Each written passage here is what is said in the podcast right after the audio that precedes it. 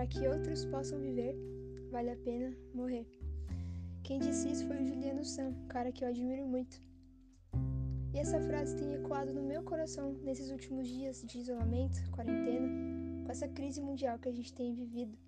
Eu vejo a realidade dessa frase, por exemplo, com relação aos profissionais da saúde, quando eles saem da segurança das suas casas, vão até os hospitais, cuidam dos pacientes de forma digna, dão um tratamento adequado para eles, mesmo que os próprios profissionais estejam se expondo ao risco de contaminação e, por consequência, à morte.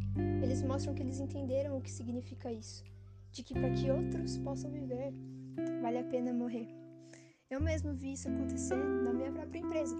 Parte da liderança, da gestão, se mobilizando, se posicionando e se expondo ao risco da contaminação para que os outros analistas pudessem ser contemplados com a segurança das suas casas através do home office. E eu sou grata por isso.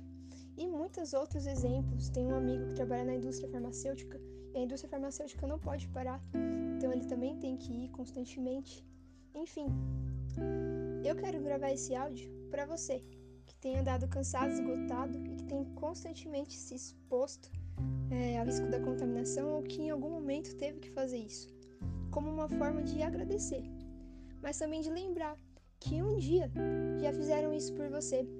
Hoje, nessa Sexta-feira Santa, apesar da maior parte do Brasil ser contemplado com esse feriado e com descanso através dele, uma minoria somente para para agradecer.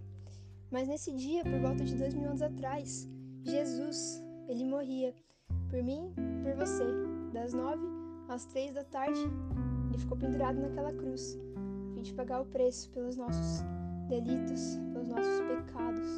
Ele morreu pelo fraco, pelo preocupado, pelo desesperado. Então, se você tem andado dessa forma, eu te convido a refletir nisso. De que um dia fizeram isso por você. Ele foi a encarnação perfeita de que para que outros possam viver, valeria a pena morrer.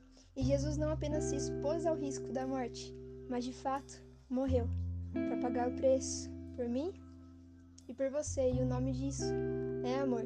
Então, se você estiver se sentindo cansado, sobrecarregado, preocupado, eu te convido a lembrar disso. E também a lembrar que vai valer a pena, porque para que outros possam viver, sempre vai valer a pena morrer. Então, que você tenha um bom resto de feriado e que você possa parar pelo menos 5 minutos do seu dia para agradecer. Boa tarde.